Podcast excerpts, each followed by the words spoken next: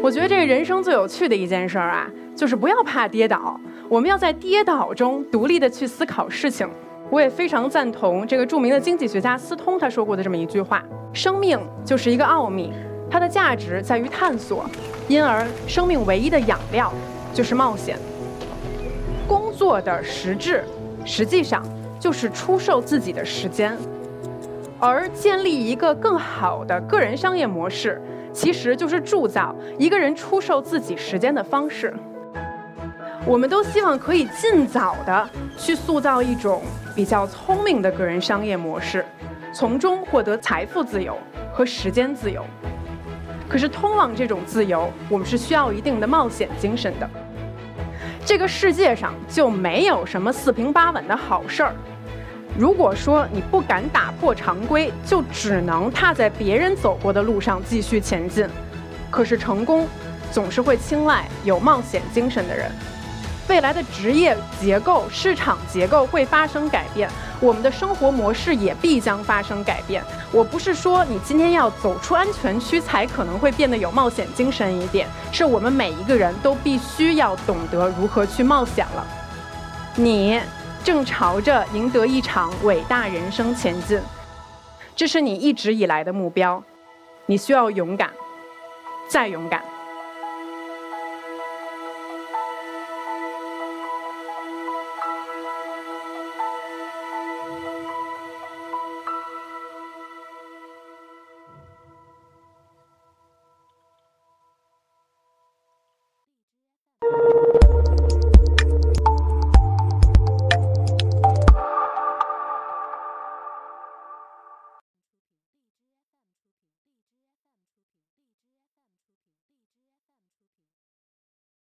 大家好，我是一刻 Talks 的讲者邵静竹。我呢是一个短片导演、摄影师，一个 Vlogger，一个短视频类的自媒体人，或者呢是大家嘴中的这个 KOL 网红。今天呢，我想跟大家聊一下，为什么冒险的人生更值得期待。首先啊，咱们先来定义一下这里面的冒险，指的呢不是极限运动，而是人生选择。因为我从小就是个不太爱随大流的人，别人走过的道路我比较少去走，或者说呢，我一直在冒险。从小就不是个好学生，经常被老师点课，把家长叫来。我不爱学校，学校也不爱我。呃，大学毕业后呢，就没去上过一天班儿也没有给任何一位老板打过工。从小到大，我都总觉得这个。别人要去做的事情，不一定是我要去做的事情；而别人信奉的主流价值观呢，也不一定是我要去信奉的。我觉得这个人生最有趣的一件事儿啊，就是不要怕跌倒，我们要在跌倒中独立的去思考事情。因此呢，我也非常赞同这个著名的经济学家斯通他说过的这么一句话：生命就是一个奥秘，它的价值在于探索，因而生命唯一的养料就是冒险。说来也巧啊，今天的这个演讲呢，是一刻 Talks 和奥迪一起主办的。前段时间呢，我的公司为奥迪的 Q2L 拍摄了两支概念性的视频。作为第一批目睹到这一款车的人，我其实可以非常明确的感到它的与众不同。它有一种很明显的年轻的活力，一股自我的表达，还有一种冒险的精神。所以说，在这里呢，我想借这个机会和大家分享一下，为什么我认为冒险的人生更值得期待。我想想让大家，呃，跟我一起思考这个问题，就是我们为什么要工作？是为了赚钱，为了生计，还是为了梦想，为了自我实现？在回答这个问题之前呢，我们先要搞清楚一件事情：工作的实质，实际上就是出售自己的时间。而建立一个更好的个人商业模式，其实就是铸造一个人出售自己时间的方式。有很多人可能会觉得说，商业模式不是给公司的吗？为什么要套在个人的头上？这其实呢，往往是通入通向自由的一个小的窍门。你越早的开始思考自己的个人商业模式，往往你离自由的生活就越近一些。当然了，你可以保守的选择为别人工作，一次时间出售一次。你呢，也可以向你的老板学习，购买他人的时间，再出售出去。但是在这里面，我们可以看到它的核心是不变的。我们都希望可以尽早的去塑造一种比较聪明的个人商业模式，从中获得财富自由和时间自由。这两种自由虽然很好，我相信大家可能很多人也都很向往。可是通往这种自由，我们是需要一定的冒险精神的。我在大学期间的时候呢，在央视的晚间新闻实习了很长一段时间。嗯，当时呃，和我同班同学很多想奋力留在央视的这些朋友们不一样，我那时候就发现这种朝九晚五的生活格外的不适合自己。所以说那个时候我就想说，我也不知道我未来具体是什么样的，但感觉应该不是这样的。大公司呢，肯定是得有它的好处。为了管理更多的员工，我们都需要规范化，需要建立更多的制度。有很多目标呢，需要放在更长的时间段里面去制定。而一旦制定了，就很难去改变。我明白这些种种规则和限制对于一家大公司的稳定发展是非常有好处的。可是，如果任何人，朋友们，我们想要去建立自己的个人商业模式，就需要思考。在一家大公司长期干下去，会不会有可能成为一种拖延？于是大学毕业后，我就放弃了自己学的专业。当时有好多大学同学觉得特别莫名其妙，就是我突然开始自学上了摄影，还有剪辑。别人那个时候都已经毕业开始找工作了，大多数的同学都进入了电视台、广播站，但是那时候我每天都泡在 YouTube 里面。然后每天不停地看书、社交、组织自己的自己的人脉，就像我前面说的，当时对我来讲，未来非常的朦胧，我不知道自己具体要做什么，但是我知道什么是我不想去做的。毕业了七八年的时间里面，我拍过各种各样的片子，我曾经在伦敦拍过几百场，真的是几百场，不同种族、不同文化、不同肤色、不同宗教的婚礼。也曾经跟着淘宝店主满世界的跑，拍摄他啊每两个月一次的上新。曾经作为外四中国的主持人，主持过大型的纪录片《未来之家》，去了七个国家，跟全世界各地的人探讨未来人类的生活方式。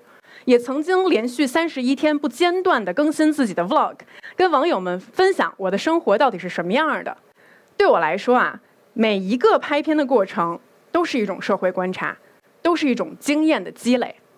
但是我一直在等，等一个更好的机会出现。作为一个这个深受 YouTube 文化影响的人啊，我一直非常喜欢看 Vlog。可是在中国，呃，至少是两三年前，还没有人知道它到底是什么。朦胧之中，我有一种直觉，我觉得中国人一旦知道了 Vlog，也会喜欢上 Vlog 的。所以说我做了一个决定，放下大相机，拿起小相机，成为了中国第一批 Vlogger。如今呢，已经有越来越多越多的人知道、喜欢，甚至喜欢拍摄自己的 vlog。而作为第一批站在这个时间浪潮里的人，我拥有了时间优势。这么多年拍摄的经验也给了我一个经验优势。终于，我找到了一个非常细分的市场和自己的优势。嗯，所以说呢，这些东西就迅速的帮助我在短时间之内。稍稍的走起来了一下，有更多的朋友通过我的 vlog 视频知道了我，在这个短视频的自媒体领域，我呢也拥有了更多的影响力和话语权。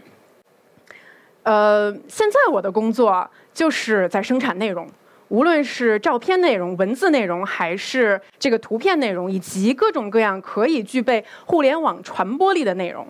我的工作没有老板。没有办公室，没有固定的办公时间，想去哪儿，第二天就可以走。相反，只要你过得越自由，你的内容就越好看，你就会有越多的观众，你的财务也越自由。大学毕业时候的赌注貌似实现了，我拥有了时间的自由和相对的财务自由。但是每一次，当我回头来看自己这种有一点不不同寻常的职场道路的时候，我都发现其实有一条思维的曲线，一直都是挺明晰的。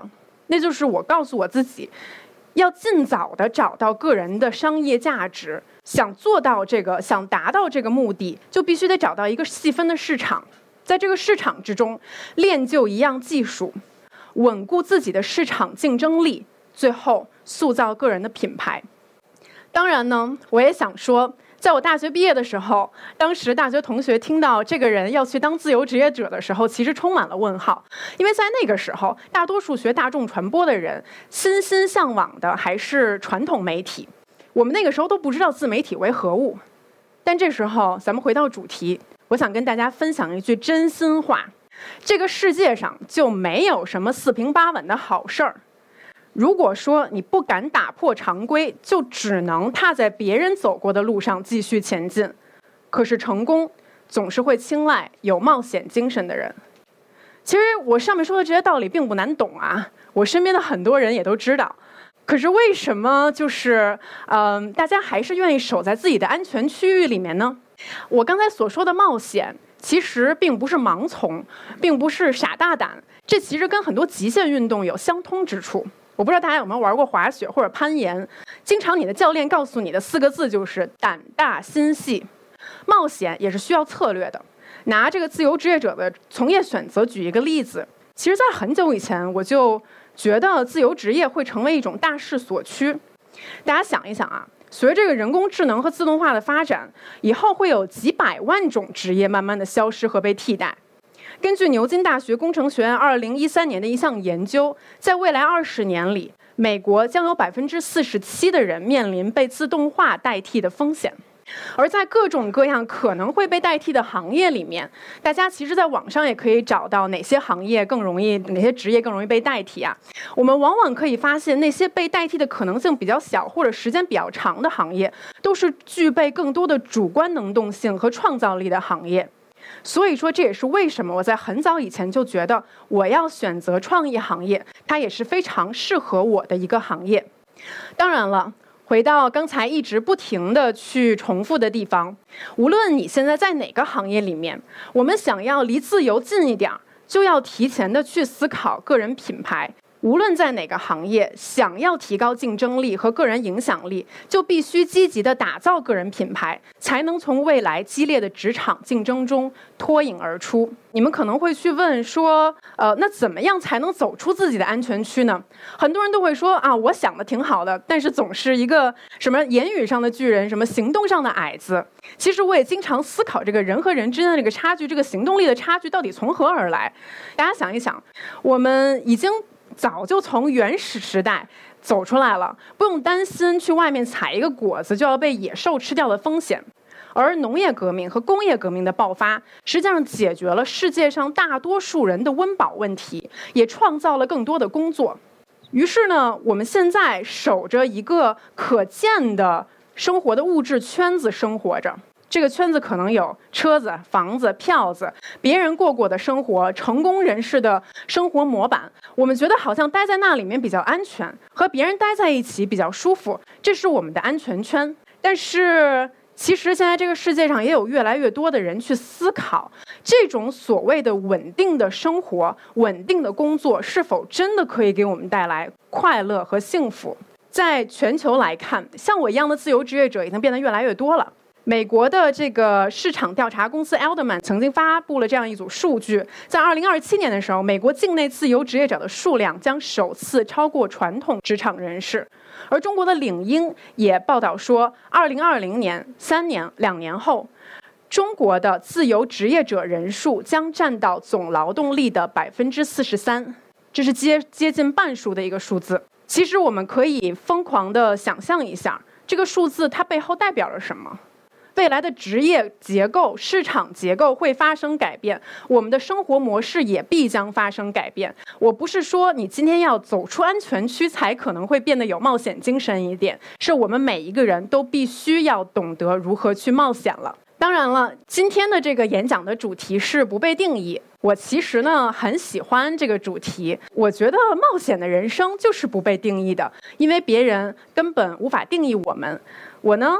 也想用这个洛克菲勒送给他子孙的一句话结束今天的演讲：你正朝着赢得一场伟大人生前进，这是你一直以来的目标。你需要勇敢，再勇敢。